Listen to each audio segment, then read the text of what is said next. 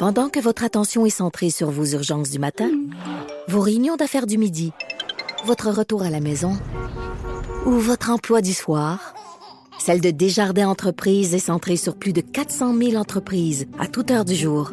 Grâce à notre connaissance des secteurs d'activité et à notre accompagnement spécialisé, nous aidons les entrepreneurs à relever chaque défi pour qu'ils puissent rester centrés sur ce qui compte, le développement de leur entreprise.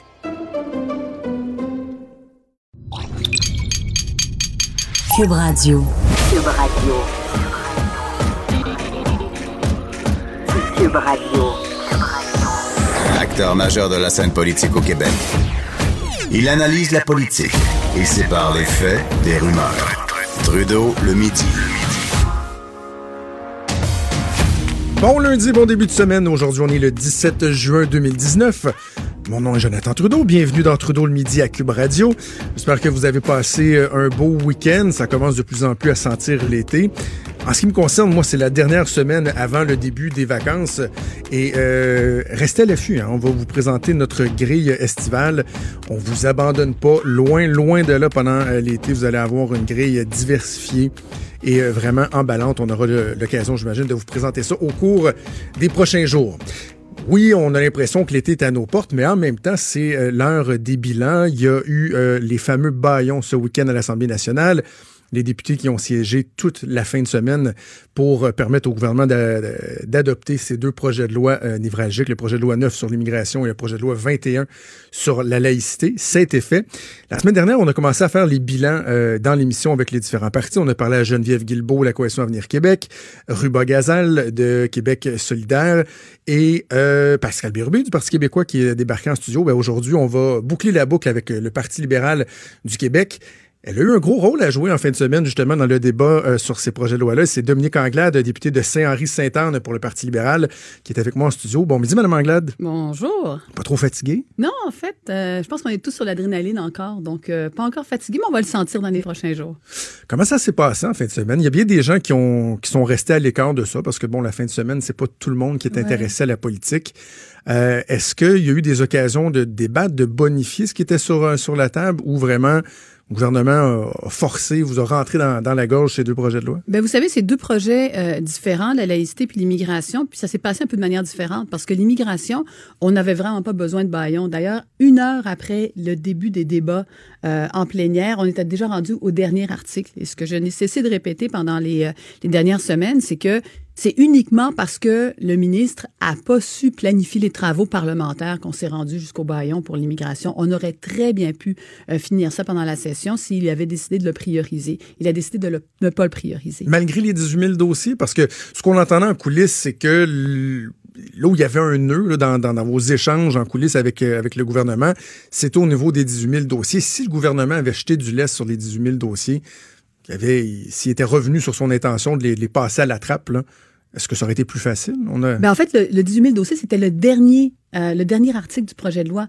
Fait que dans le fond, on s'est rendu jusqu'au dernier article, puis évidemment, on s'entendait pas sur le, sur le dernier article, mais on aurait pu le sortir de commission quand même, puis euh, le faire euh, le, faire voter. On aurait voté contre, mais le, le, faire voter sans avoir recours au baillon. Encore une fois, vous n'avez jamais vu, je vous dis, là, vous allez chercher dans les annales un, un projet de loi que tu amènes en baillon, puis au bout d'une heure, tu es déjà rendu au dernier article à discuter en baillon. Je pense que c'est inédit. Évidemment, sur les 18 000 dossiers, on n'était pas d'accord, mais aussi sur le volet des, euh, euh, de la résidence permanente. Faire en sorte que le Québec soit défavorisé par rapport à d'autres juridictions, moi, ça me rentre pas dans la tête. Ça me rentre pas dans la tête. Là, le, le, nouveau chiffre que les gens vont voir circuler dans l'actualité, c'est 12 000. Parce que lorsque le projet de loi avait été déposé au mois de février, c'était 18 000 dossiers qu'on était pour mettre à la déchiqueteuse. Mais là, finalement, on se souviendra qu'il y a la Cour qui a forcé le gouvernement à continuer à étudier les dossiers jusqu'à ce que son projet de loi soit adopté. Et il y a donc ces dossiers-là qui ont été traités et il y a un certain nombre de dossiers également qui seront traités sur des gens qui étaient déjà euh, au Québec et qui étaient en emploi. Est-ce qu'il n'y a pas un minimum qui était acceptable là Moi, je vous, moi, je vous mets en garde par rapport au chiffre du 12 000. Je vous dis d'avance parce que chaque fois qu'on a revu les chiffres de la Coalition envers Québec, de la CAQ, là, chaque fois, ils sont trompés. Ben, je sais. Chaque fois, ils sont trompés. Je sais, moi, ils m'en avaient donné trois dans la même journée. Non, mais c'est ça. Alors, alors, chaque fois qu'on euh, on entend ça, je me dis, ouais, j'ai bien hâte de voir c'est quoi les chiffres. Pourquoi je vous dis ça? Parce que moi, j'ai vu l'amendement qui a été déposé pour soutenir les, euh, les personnes ici au Québec. Allez lire l'amendement. Vous allez voir, il y a des conditions surtout tel jour, vous avez 60, 60 jours, puis vous voulez le faire av- avant cette date, puis après cette date, ça marchera plus, puis c'est seulement dans cette, circonstance que ça fonctionne. Je vous garantis qu'il y a peu de personnes qui vont pouvoir s'en prévaloir. Puis quand il dit qu'il y a 12 000 dossiers, dossiers j'émets de grands, grands doutes. Quand on, prend un, un pas de recul puis on jette un regard général sur ce projet de loi-là, sur l'intention du gouvernement qui est d'être capable d'être en mesure de favoriser l'immigration économique adaptée aux besoins du marché du travail. On explique ça à monsieur, madame, tout le monde, puis ils disent, ben, il me semble Ben, que bon. ça tombe sous le sens. Ben Donc, oui.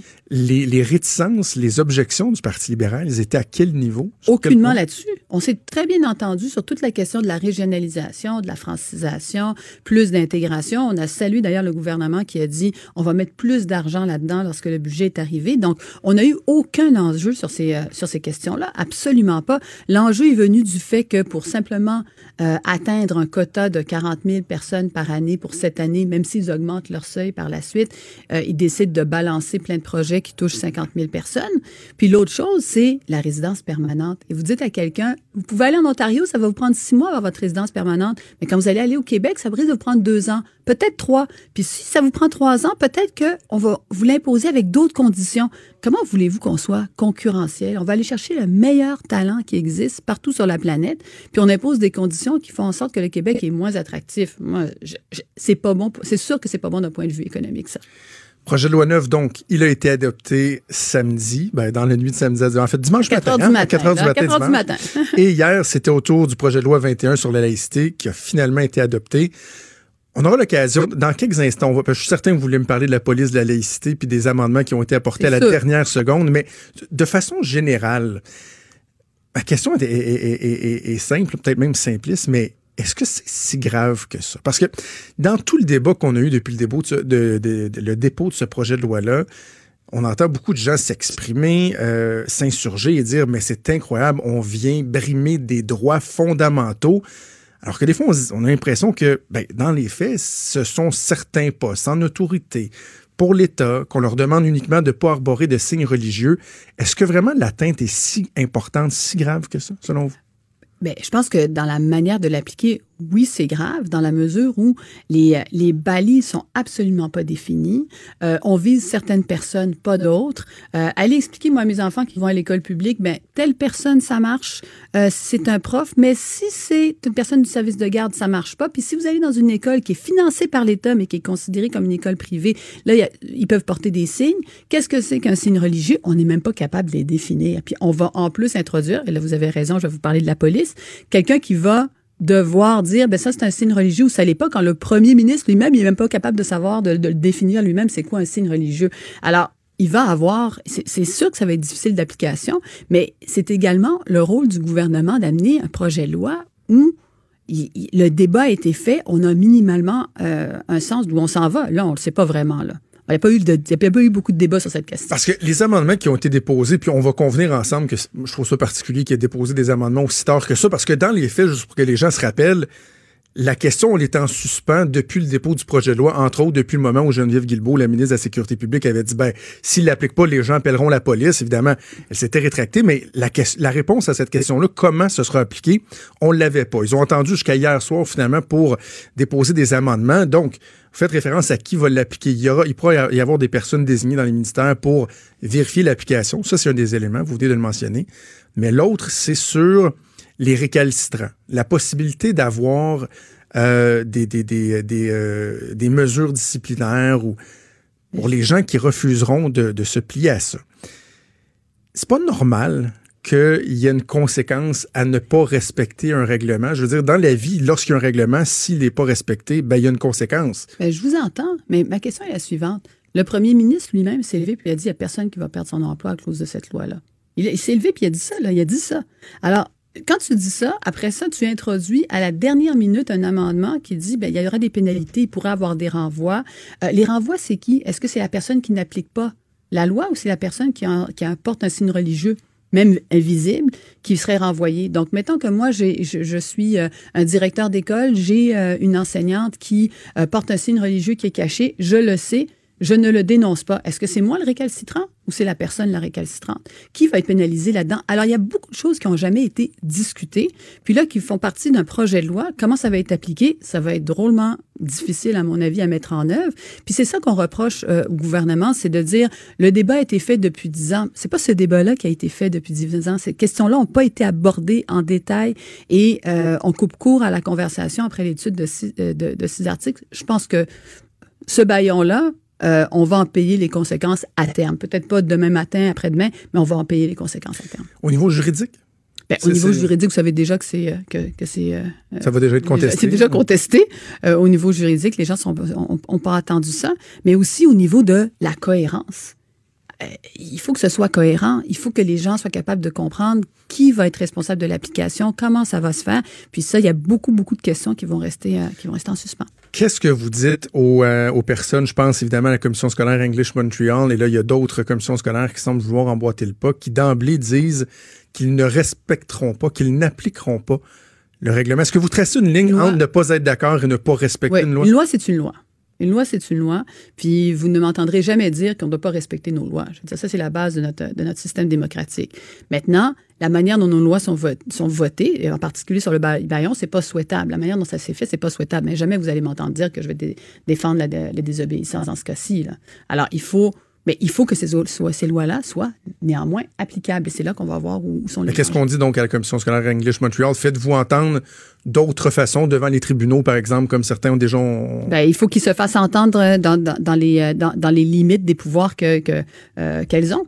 Je, on ne peut pas encourager la, la, la désobéissance civile. Revenons sur la session parlementaire, parce qu'après tout, on fait, on, fait, on fait le bilan, puis c'est pas juste le projet de loi 9, le projet de loi 21 je lis euh, certaines analyses qui sont faites. Moi-même, il m'arrive de faire des analyses politiques.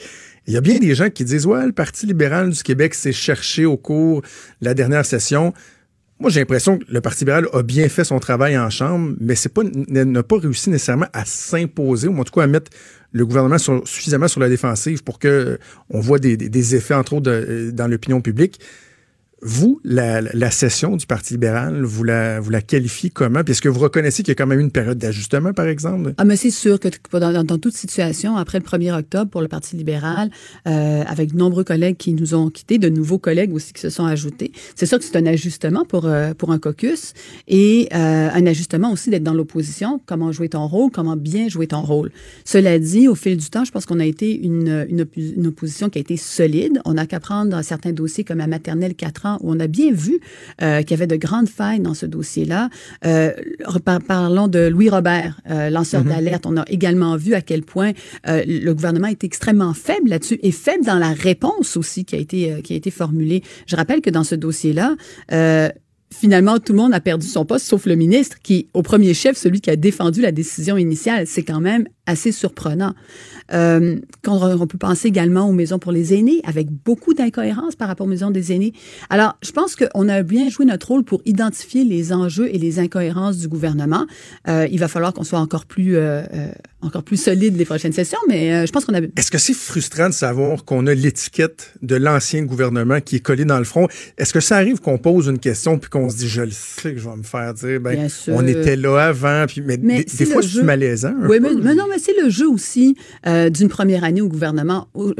Quand tu arrives au gouvernement puis tu dis euh, c'est la faute de l'ancien gouvernement, on peut tenir cette ligne-là pendant un certain temps. Je pense pas que tu puisses la tenir pendant trois ans, quatre ans, cinq ans. Là, je veux dire, à un moment donné, là, ça va être toi, c'est ton gouvernement.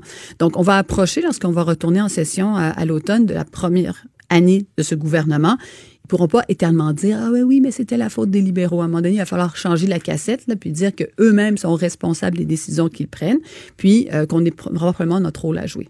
Comment vous l'expliquez la popularité du gouvernement dans la population? Parce que vous le voyez là les, dans les sondages ils sont à des niveaux qui sont très très très élevés. Fait. Comment vous l'expliquez? Ben, euh, le gouvernement a été élu, c'est une lune de miel, il n'y a rien de particulier là-dedans. Euh, les gouvernements, vous avez vu, euh, quand Justin Trudeau a été élu, il a été en lune de miel pendant au-delà de deux ans. Ah au-delà de, une solide lune de miel. Alors, il faut s'attendre à ça. Tout gouvernement, puis ça a été le cas du, Parti libéral également quand il est rentré, euh, quand il est rentré en 2014. Ça, les lunes de miel, ça existe. Maintenant, euh, au, fur et à mesure, on verra combien de temps elle dure, cette lune de miel-là. Mais déjà, on a commencé à voir des failles réelles, euh, des, propositions qui sont développées sur un coin de table, qui manquent de solidité, qui manquent de travail de fond.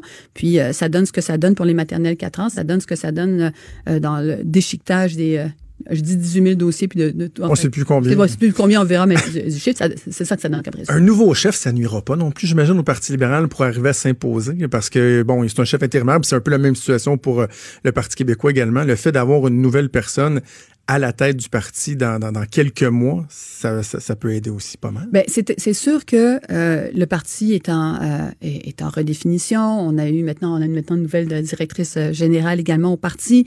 L'arrivée d'un nouveau chef, une course à la chefferie en fait, nous permet de, de, pouvoir échanger, de débattre des idées, de donner des visions par rapport au parti, quelle direction on veut prendre. C'est très sain pour le parti et particulièrement pour le Parti libéral qui a besoin de se réinventer, qui a besoin d'avoir un nouveau souffle et puis un nouveau regard sur la manière dont il veut se positionner puis ce qu'il veut proposer aux Québécois.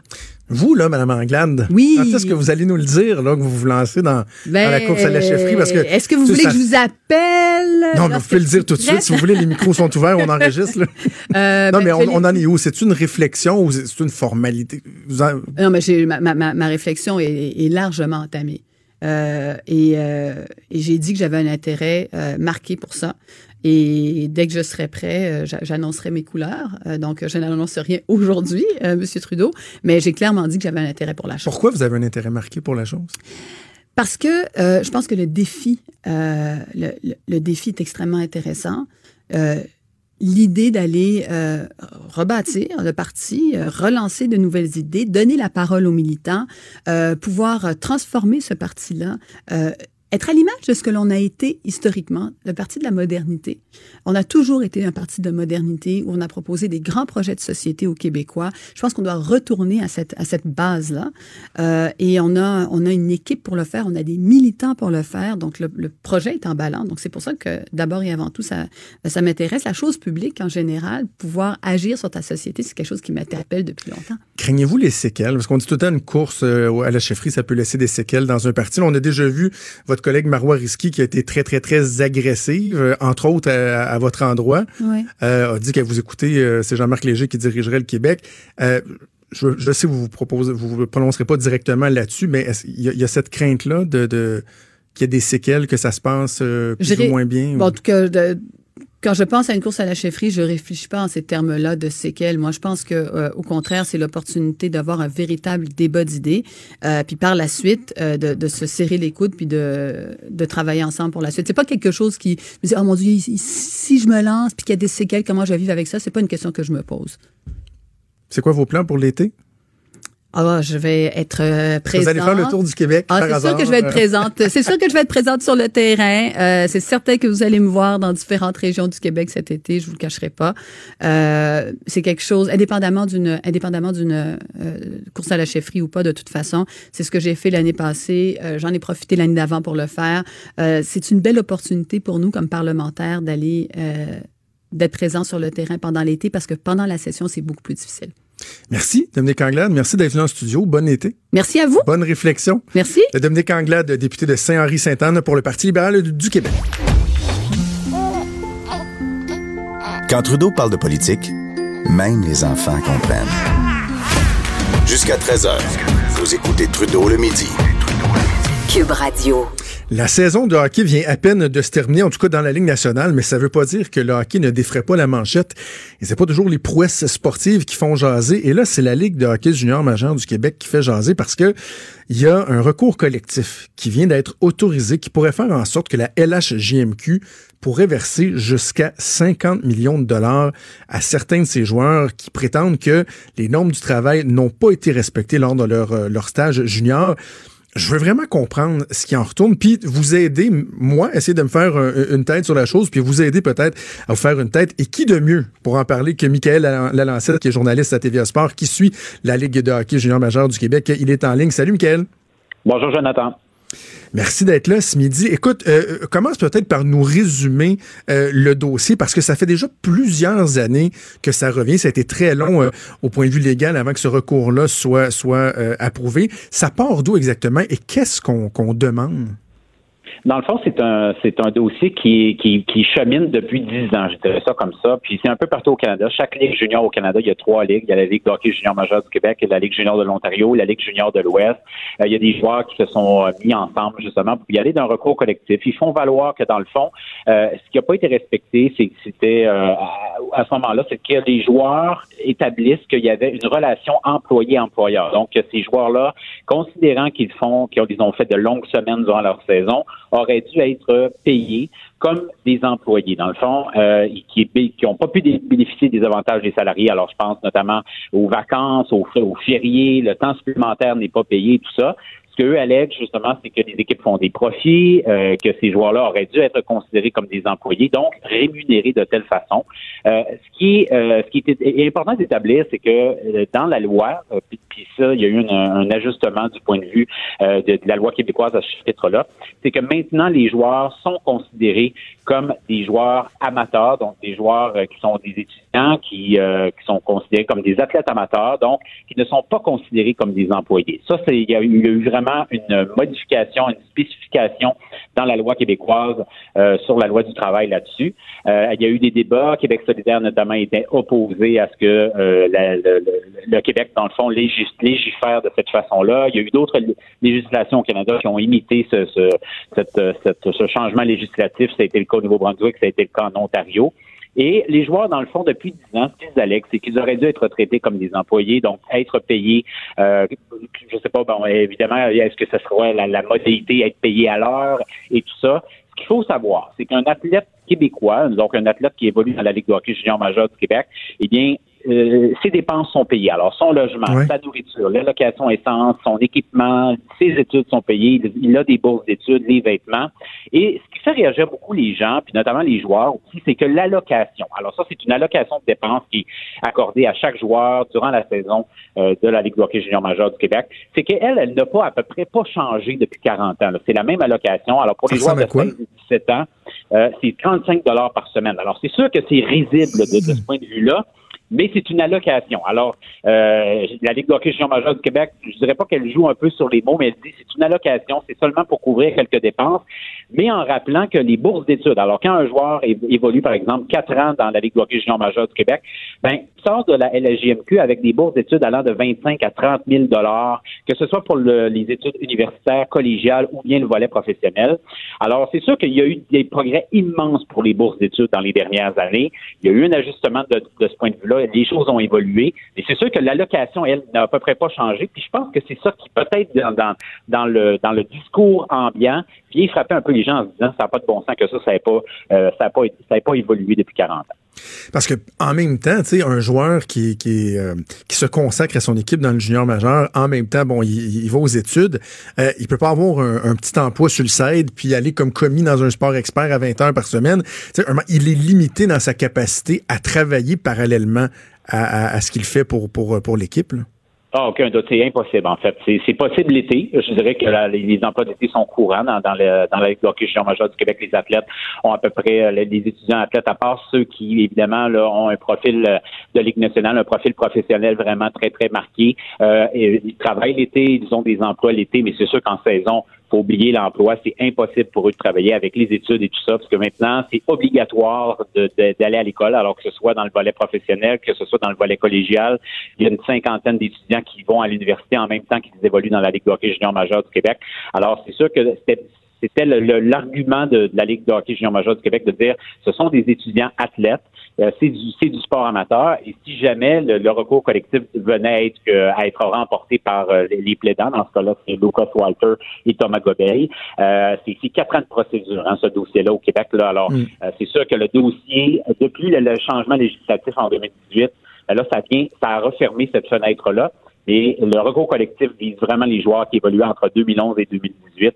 Alors, ça peut atteindre 50 millions de dollars, dépendamment du nombre de, joueurs qui vont se joindre à cette cause-là. Mais c'est, dans le fond, ce que les équipes plaident, là, puis juste peut-être ben, pour terminer euh, dans, mon, dans mon plaidoyer, je dirais pas plaidoyer, mais je dirais la présentation des arguments, c'est que les équipes disent, nous, un joueur, pour, pour, euh, c'est une charge d'à peu près 40 000 dollars par année de, pour, pour ce qui est d'un joueur. Là. Alors, c'est ça. Alors, c'est énormément d'argent. Alors, c'est sûr qu'il faut mettre ça en, dans la balance. Il faut prendre ça en considération parce que on parle de gros chiffres. Euh, puis c'est sûr que la précarité des marchés, elle est quand même là dans le hockey junior. Il y a l'argument, euh, ben, l'enjeu des finances de la Ligue de hockey junior majeur du Québec, parce que c'est pas la Ligue nationale de hockey, c'est pas la NFL non plus ou la NBA.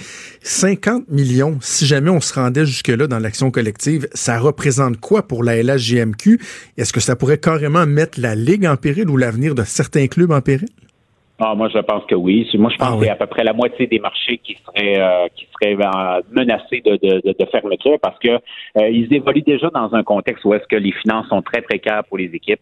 Euh, il y a des équipes qui euh, perdent de, de, l'argent année par année. C'est tenu à bout de bras dans des communautés par, par le bénévolat, par l'implication communautaire des, dans, dans les différents marchés parce qu'ils réalisent l'importance des équipes juniors. Mais euh, il, y a, le cas, bien entendu, de quelques marchés qui font qui font de l'argent, qui sont profitables, mais la vaste majorité euh, boucle l'année financière avec euh, soit euh, des, des, comptes à zéro ou bien un léger déficit qui parfois sont compensés par des surplus lorsque les équipes vont bien, parce que c'est du hockey junior, alors il y a des cycles, il y a de bonnes années, il y a de moins bonnes années, mais c'est sûr que la, fragilité des marchés euh, serait, serait amplifiée avec un, recours collectif là, euh, j'ai envie de te demander, bon, tu suis cette ligue-là de, de près, tu couvres les activités au quotidien.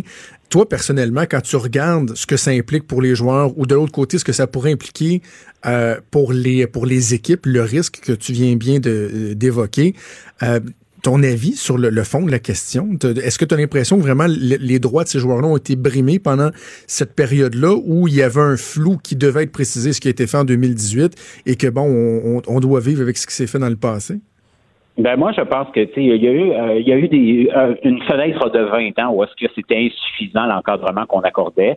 C'était versus les valeurs qu'il y avait à cette époque-là aussi. Les études prenaient aucune importance. Il y a, la, plupart des joueurs euh, n'allaient même pas à l'école à ce moment-là et tout ça. Mais il y a eu des progrès depuis, je dirais depuis le, milieu des années 90, des progrès immenses. Je regardais les chiffres juste pour l'année, la, donc la saison dernière, pas la saison qui vient de passer, puisque les chiffres sont pas tout à fait compilés. Mais en, en termes de bourses d'études, c'est plus d'un million de bourses d'études à chaque année qui sont accordés aux joueurs de la Ligue de hockey junior majeur du Québec.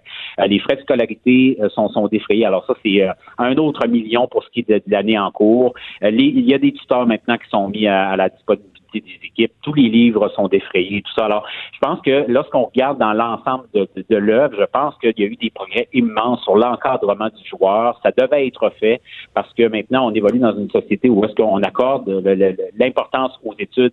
Elle est grande, elle est, et ça doit continuer d'être comme ça aussi. Euh, je pense qu'il y, a encore des améliorations à faire, c'est certain. Je parlais des allocations tantôt qui n'ont à peu près pas changé. Peut-être que ça, on peut regarder de ce point de vue-là. On peut y aller encore plus de la flexibilité pour les bourses. Donc, peut-être de donner la chance à des joueurs d'étirer la fenêtre dans laquelle ils peuvent bénéficier de leur bourse. Mais euh, de là à dire que euh, les joueurs de la Ligue de hockey junior majeur du Québec doivent être considérés comme des auraient dû être considérés comme des mm. employés avec euh, donc des, opportunités d'être payés à l'heure pour les fériés, pour les vacances. Euh, faut, faut parler avec les joueurs pour, qui ont vraiment vécu l'aventure du hockey junior pour voir qu'est-ce qu'ils sont allés chercher comme expérience de vie là-dedans. ça, ça se compare pas avec une avec un, emploi que tu as occupé pendant un an, pendant deux ans. Là. Alors, je pense que c'est important de mettre ça en relief dans, dans, ce débat-là. On va continuer à suivre le dossier de près. Michael, merci beaucoup. Nous avons parlé ce midi pour continuer à te regarder et à t'écouter à TVA Sport régulièrement. Merci, à bientôt. Merci. Salut, Michael Alancette, donc, qui nous parlait de cette action collective qui a été autorisée. Là, les anciens joueurs de la LHJMQ, ça pourrait coûter jusqu'à 50 millions à la Ligue si jamais vraiment euh, on se rendait au bout là, des, des, réclamations. Euh, je trouvais ça intéressant d'en parler avec Michael parce que je me donne le droit de pas avoir une opinion tranchée sur tout. Là, puis ça, fait longtemps que je vois ce dossier-là, puis j'ai de la difficulté parce que je me dis, bon, en même temps, évidemment, il faut pas que ces joueurs-là soient exploités. Euh, mais en même temps, ils jouent au hockey, ils ont des avantages que d'autres personnes n'ont pas. Donc, il est où le juste milieu? Ce qu'on comprend, donc, c'est que la situation euh, a été régularisée depuis 2018 quant à leur statut. il faut savoir qu'est-ce qu'on fait pour ce qui s'est passé euh, dans, dans, la dizaine d'années où il y avait vraiment une espèce de flou. pas évident. Pas évident. Puis j'entends des, des gens là, qui doivent je vous entends réfléchir, puis wow, ils font pas pitié, ils vont aller faire des millions. un peu, un peu, là. le pourcentage de joueurs de la LHJMQ qui se rendent dans la LNH ou qui vont vivre de ce sport-là au niveau professionnel sans nécessairement aller dans la plus haute ligue, mais par exemple aller dans des ligues semi-professionnelles ou aller en Europe ou ailleurs, ça demeure une petite, petite proportion. Puis, tu sais, il y en a qui vont consacrer 5 ans de leur vie, là. les plus jeunes vont avoir 15 ans, sortent du midget 3, s'en vont dans la peuvent rester jusqu'à 20 ans.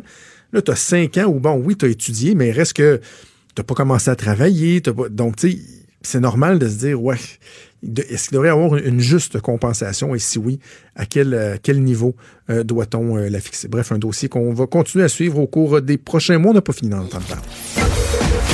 Trudeau, le midi. Joignez-vous à la discussion. Appelez ou textez.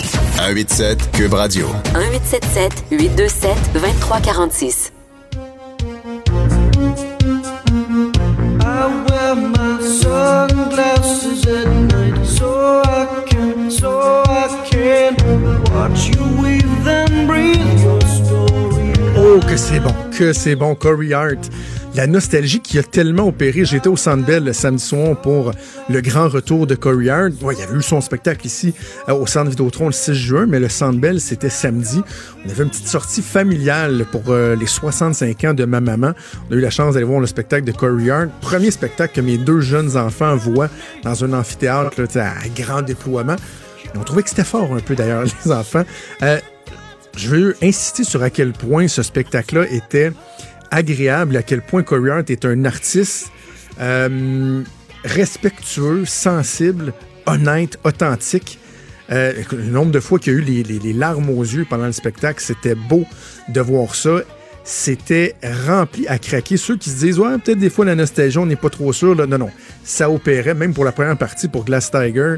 Euh, moi, j'avais jamais vu une première partie qui débute avec un amphithéâtre aussi rempli que ça. C'était plein à craquer. Donc, Corey Hart, pendant quoi? Un bon deux ans, certain, euh, qui, a, qui a performé, qui a échangé avec la foule. C'était franchement, euh, franchement agréable. Et je vous en parle pourquoi? Ben, parce que ça me tente de vous partager cette impression-là et mon appréciation de Corey mais aussi parce qu'on vient tout juste d'apprendre, il y a quoi, une heure à peu près, que c'est Corey Hart qui va finalement ouvrir le Festival d'été de Québec. On en avait parlé à quelques reprises avec euh, la collègue Véronique Racine. Il restait une tête d'affiche qui n'avait pas encore été bookée pour le fameux Festival d'été de Québec qui va débuter le 4 juillet prochain. Et donc, finalement, c'est Corey Hart qui vient tout juste d'être annoncé. Donc, j'ai l'impression que ça va être un très, très beau succès également pour, euh, pour sur euh, les plaines d'Abraham. Si jamais il y a des gens qui nous écoutent, vous vous posez la question, ouais, je vais-tu y aller? Oui, allez-y. Vraiment, là, il a démontré euh, samedi qu'il est très, très, très en forme. C'est, bon, ça vieillit bien, ça vieillit bien.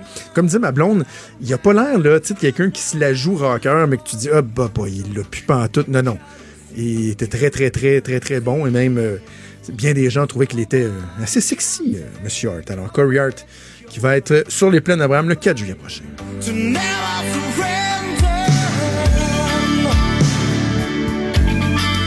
OK. Qu'est-ce qu'on fait, entre autres, sur les plaines d'Abraham? Ben oui, on peut aller voir un spectacle aussi, mais qu'est-ce qu'on peut faire d'autre? On peut faire du jogging. Ah, le jogging! Ce qui m'amène, avec ce lien un peu douteux, à vous parler du fameux jogging gauge. Peut-être vous étiez euh, occupé à faire d'autres choses au cours euh, de la fin de semaine, avez-vous manqué le Jogging Gate? Impliquant Simon Jolin Barrette, le leader euh, du gouvernement caquiste, ministre euh, de l'immigration également? Je vous résume l'affaire. Il y a deux baillons. Bon, on en a parlé amplement. Je, viens de faire une entrevue avec Mme Anglade sur le sujet, sur le fond. Et bon, les députés qui doivent siéger pendant 12, 13, 14, 15 heures par jour, finalement, même ça a été jusqu'à 4 heures du matin dans la nuit de samedi à dimanche, avant de revenir en chambre dimanche matin pour le deuxième baillon. Ça s'est tiré jusqu'à près de 23 heures hier soir.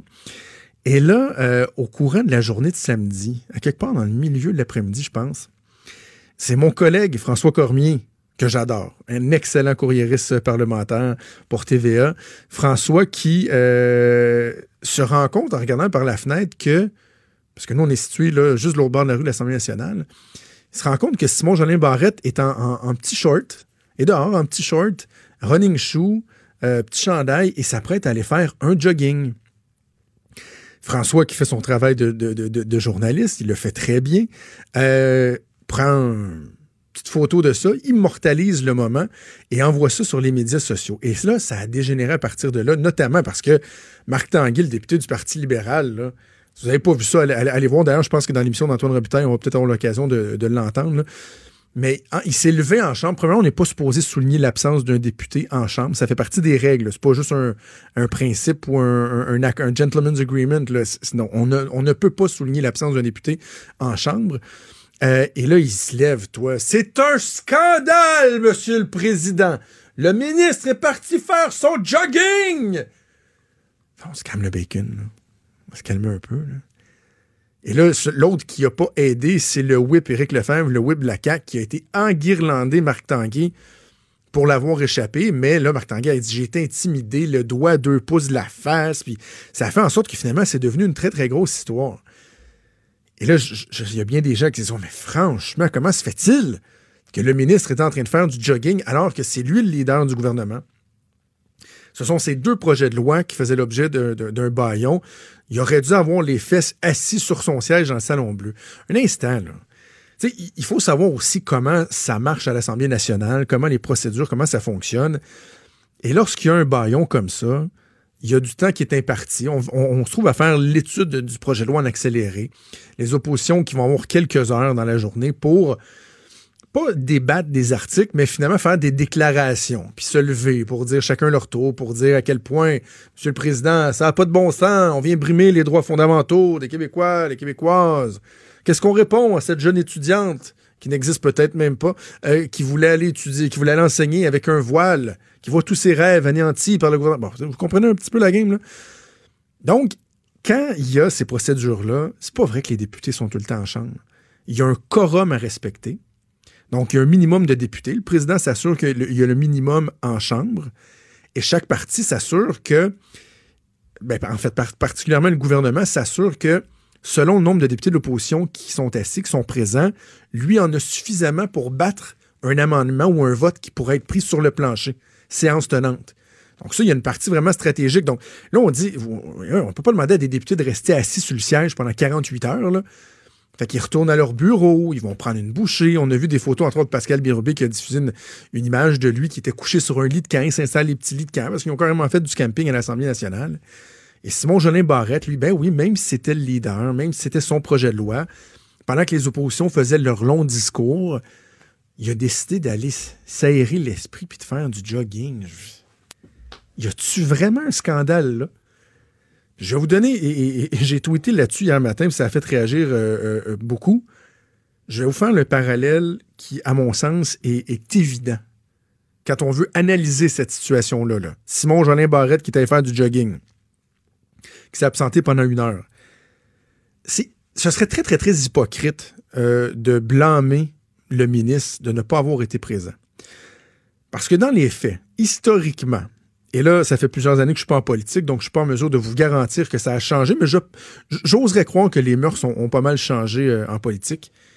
Mais lorsqu'il y avait des sessions intensives, lorsqu'il y avait des baillons qu'on siégeait toute la nuit, qu'est-ce qui se passait, vous croyez?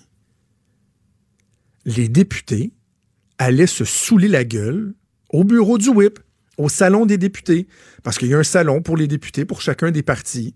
Puis là, vous avez des chips, des pinottes, puis le petit Perrier, mais beaucoup, beaucoup, beaucoup de bons vinos, des- du fort dans le temps, le fort, là, oups, ça, y allait par là. Tu pouvais croiser un député dans le corridor, puis wow!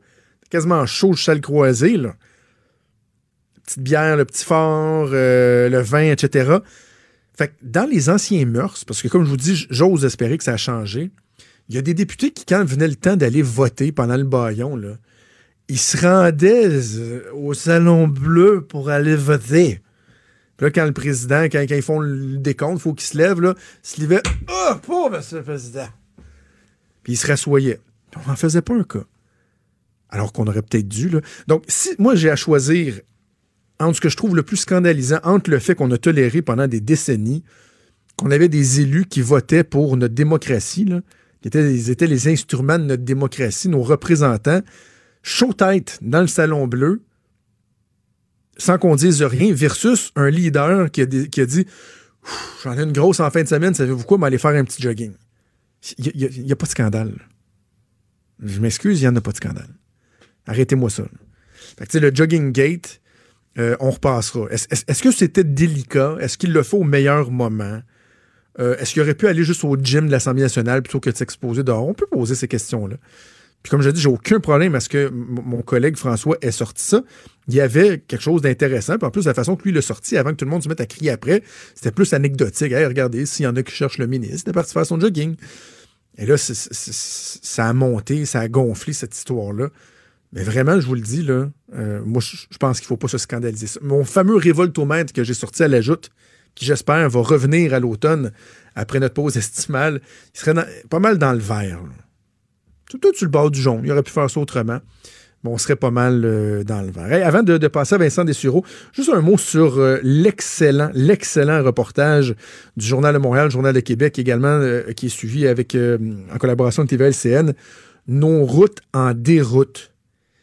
On dirait que ça fait comme du bien, ce reportage-là. Ça fait du bien que le journal et TVA LCN donnent une espèce de voix à l'incompréhension, la frustration qu'on peut avoir par rapport à, la décrépitude de nos routes. C'est pathétique, les routes au Québec. Encore en fin de semaine, j'ai fait l'aller-retour sur. euh, on est parti samedi pour Montréal, on est revenu hier après-midi. J'ai mal à mes chocs. Ma suspension, là, c'est tellement. puis je pense que j'en ai déjà parlé. La 20, l'autoroute 20. Autour de Saint-Hyacinthe, ils ont trouvé, on dirait, le meilleur moyen, le moyen le plus efficace de ralentir la circulation. On sait que dans les quartiers résidentiels, lorsque vous voulez ralentir vraiment la circulation, vous faites quoi? Ben, vous mettez des dos. Ben, ils ont mis comme des espèces de dos d'âne, ça à 20, à hauteur de Saint-Hyacinthe. Euh, C'est même pas des farces. Vu qu'on roule, là, mettons, à 100, 110 km/h, ça, donne un coup à toutes les, les, les 3-4 secondes à peu près. Mais si vous avez eu l'occasion de passer là au ralenti, moi, ça m'est arrivé à un moment donné parce qu'il y avait du trafic. Là, vraiment, les roues là, montent sur la bosse et on prend conscience d'à quel point c'est c'est gros, là. C'est des dos d'âne qu'il y a. Puis là, un peu plus loin, là, c'est les nids de poules qui commencent. Ce n'est pas acceptable. Et moi, je ne veux plus jamais qu'on me dise que c'est à cause des conditions météo au Québec. Faites le test. Là. Moi, je suis à tous les étés, on va en Gaspésie. Et euh, quand on revient de la Gaspésie, on passe par la vallée de la Matapédia, la 132, là, la bonne vieille 132 qui fait le tour du Québec. À un moment donné, on- je pense que c'est à, Restigouche ou à Pointe-à-la-Croix. En tout cas, il y a un endroit où vous pouvez traverser du côté du Nouveau-Brunswick. Et là, vous passez par le Nouveau-Brunswick pour rejoindre le Québec un peu plus loin, dans le coin, je pense, de Rivière-du-Loup. Et là, on s'est dit, ben, pour une fois, on va l'essayer, cette route-là. Il paraît même qu'on sauve un peu de temps. La qualité de l'asphalte. Je, pense, j'aurais pu m'endormir. C'est quasiment dangereux. C'est bien trop smooth. C'est bien trop relax. Puis on est juste de l'autre côté de la rivière, là. De l'autre côté de la rivière, vous allez, c'est à 132, puis c'est beding, beding, beding, beding, beding, beding. Tout le long, là. Fait que là, chez moi, la- la température, et d'ailleurs, le journal, dans la section en 5 minutes, nous explique que les vieilles routes, la façon qu'elles sont conçues, pas juste l'asphalte, mais comment le sol en dessous a été fait, là. Parce que c'est pas juste l'asphalte euh, direct sur la terre. là. Il y a comme une, une composition. Vous avez le sol argileux, la base. Par la suite, on, on rajoutait des matières diverses. Ensuite, du gravier. Ensuite, l'asphalte. Ben, ça a mal été construit. Historiquement, nos routes ont mal été conçues. Fait que lâchez-moi la météo. Soyez honnête. Dites-nous ce que vous allez faire pour réparer nos routes. Parce que c'est franchement frustrant. Sur ce, on s'arrête deux secondes. Mais on revient avec Vincent. Cube Radio, autrement dit. Trudeau, le midi.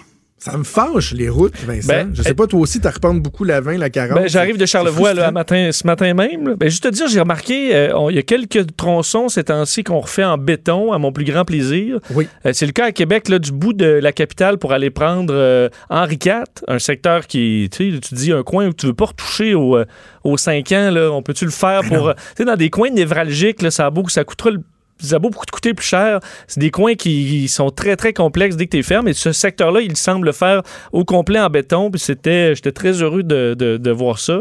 Euh, même chose pour des segments de l'autoroute 20. Quoique là, sur l'autoroute 20, c'est peut-être une voie, une troisième voie au complet qu'il faudrait faire euh, dans certains coins. Puis et juste parce que sur euh, Simon Jalin Barrette, là, je t'écoutais là, dans les Oui. dernières minutes. Et c'est prouvé, j'ai étudié un petit peu la question pour une conférence. On a un expert, un neuroscientifique à l'Université McGill à Montréal.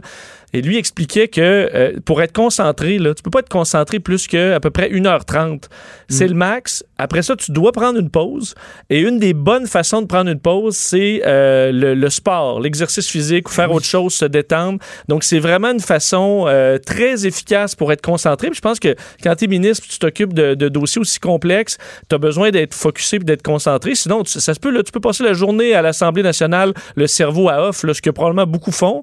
Mais si tu veux Ben oui. vraiment comprendre ce qui se passe, là, puis pas que tout, tout ce que tu lis rentre puis sort, euh, rentre d'une oreille, sort par l'autre, il faut que tu prennes des pauses. Et euh, l'exercice physique est probablement des meilleures techniques pour le faire. Donc, euh, effectivement, de le critiquer pour ça. S'il part une demi-journée, peut-être, mais aller faire non, un petit ça. jogging, là, c'est ou une un power nap, c'est parfait.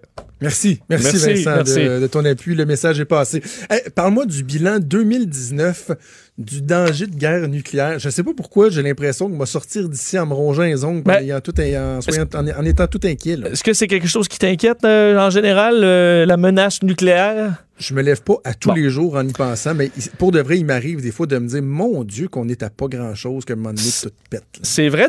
En fait, le, le bilan qui est rendu euh, public aujourd'hui par euh, euh, l'Institut de recherche sur la paix de Stockholm, qui eux, à chaque année font une espèce de bilan nucléaire du monde. Pour 2019, c'est un bilan mitigé. En fait, on est passé, en date d'aujourd'hui, il y a dans le monde 13 865 euh, bombes nucléaires, ce qui est en baisse d'à peu près euh, 600 cette année. Alors, c'est une baisse qui est, ce qui est Ah. intéressant. D'ailleurs, on, on a atteint là, dans la guerre froide 70 000 têtes nucléaires à un certain moment. Alors, pour vous donner une idée, on est à 13 865 aujourd'hui. Alors, c'est en baisse. Par contre, on modernise ces équipements-là. Alors, il y en a moins, mais ce sont des bombes nouveaux genres euh, qui vont être plus précises ou autres. Alors, la technologie derrière les bombes nucléaires euh, est en augmentation. La raison pourquoi ça baisse, c'est surtout entre la Russie et la Chine, parce que entre la Russie et les États-Unis, parce que c'est c'est eux qui en ont le, plus. Et on est dans des traités encore jusqu'en 2021 de réduction, alors que dans d'autres pays, ça monte. Donc, les autres pays comme la Chine, l'Inde et le Pakistan, des coins où tant qu'à avoir quelqu'un qui a des armes nucléaires, on est peut-être plus rassuré avec les États-Unis ou même la Russie que euh, la Chine, l'Inde et le Pakistan. Donc, eux euh, s'arment de plus en plus. Et d'ailleurs, l'inquiétude, parce qu'eux euh, évaluent qu'on est plus en danger cette année que dans les dernières années au niveau d'une possible guerre nucléaire, qui pourrait être plutôt dans le coin de l'Inde et le Pakistan. Donc, deux pays qui s'arment au niveau nucléaire, qui ont des, un langage assez, assez guerrier. Et ça peut être dans ce coin-là, alors qu'on a beaucoup parlé d'évidemment États-Unis, Russie pendant des décennies. Ce serait peut-être plus Inde, Pakistan, le coin chaud présentement, où une, un- une escalade pourrait amener à l'utilisation d'armes nucléaires. Alors, c'est un bilan, euh, disons, en demi-teinte, surtout que les grandes euh, ententes terminent en 2021, puis il n'y a pas de négociation pré- présentement pour poursuivre ça. Alors, euh, Ban Ki-moon à l'ONU disait il faudra prendre ça euh, rapidement en considération parce que le travail des dernières décennies à essayer de réduire les quantités de bombes, ben, on peut perdre ça en l'espace de quelques années. Alors, euh, tu peux dormir euh, sur une oreille. J'ai euh, fait une petite recherche parce que là, tu vraiment, tu me donnes, tu me fous les jetons. là. Euh, si toutes les bombes Oui, dont tu me parles explosaient en même temps, là, oui. selon Slate, quand même un, site sérieux, le blast soufflerait sur 232 000 km de terre, l'équivalent de 295 villes de la taille de New York, serait réduit en poussière. Une boule de feu de 79 000 km anéantirait tout ce qui se trouve sur son passage et n'importe qui dans une surface de 5,8 millions de kilomètres carrés souffrirait de brûlures au troisième degré. Dans le plus optimiste des scénarios, des centaines de millions de personnes, voire des milliards, périraient dans l'heure. Et là, par la suite, il y aurait un hiver nucléaire. Bref, j'ai pas le temps de lire au complet, mais je pense qu'on. on C'est la fin de la vie sur Terre. Là. Ce serait pas mal fini. Bon, mais je pense pas que ça, ce soit Non. possible de tout déclencher ça d'un coup, là. mais euh, disons, on va essayer de Non. même en, pas en faire une seule. OK. Maintenant que tu nous as tous euh, foutu les jetons et qu'on Oui. est tous en crise d'angoisse, en plus, tu veux me parler du fait qu'il peut y avoir des piratages mortels dans les hôpitaux? Ça? ben, parce que c'est- ou- une menace qui est. euh, enfin, on avait vu des, euh, des rançons logiciels, des logiciels qui bloquent les, les programmes des hôpitaux en échange d'une rançon. Euh, ça peut causer des problèmes, des retards dans des chirurgies, puis éventuellement, il peut y avoir des décès dans un cas comme ça.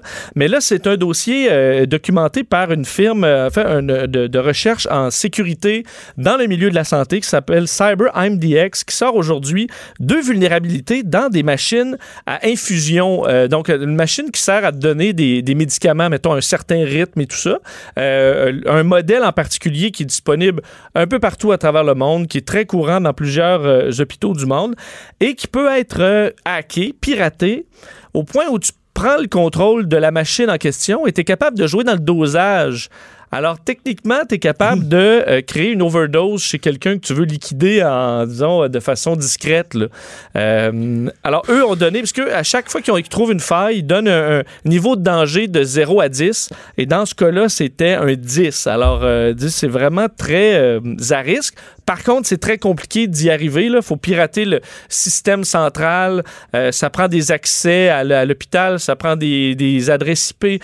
On dit c'est pas c'est pas encore une façon très simple de tuer quelqu'un. Là. Il y a des, modes, des façons beaucoup plus faciles. Ah. Mais dans les prochaines années, on dit faut changer, ces, faut bloquer ces vulnérabilités-là. Une fois que tout est, euh, tu sais, tu prends le contrôle de toutes les machines du genre euh, dans le monde, puis tu es capable d'augmenter ou baisser le dosage, ça peut être extrêmement dangereux. Puis ça, faut voir ça venir d'avance.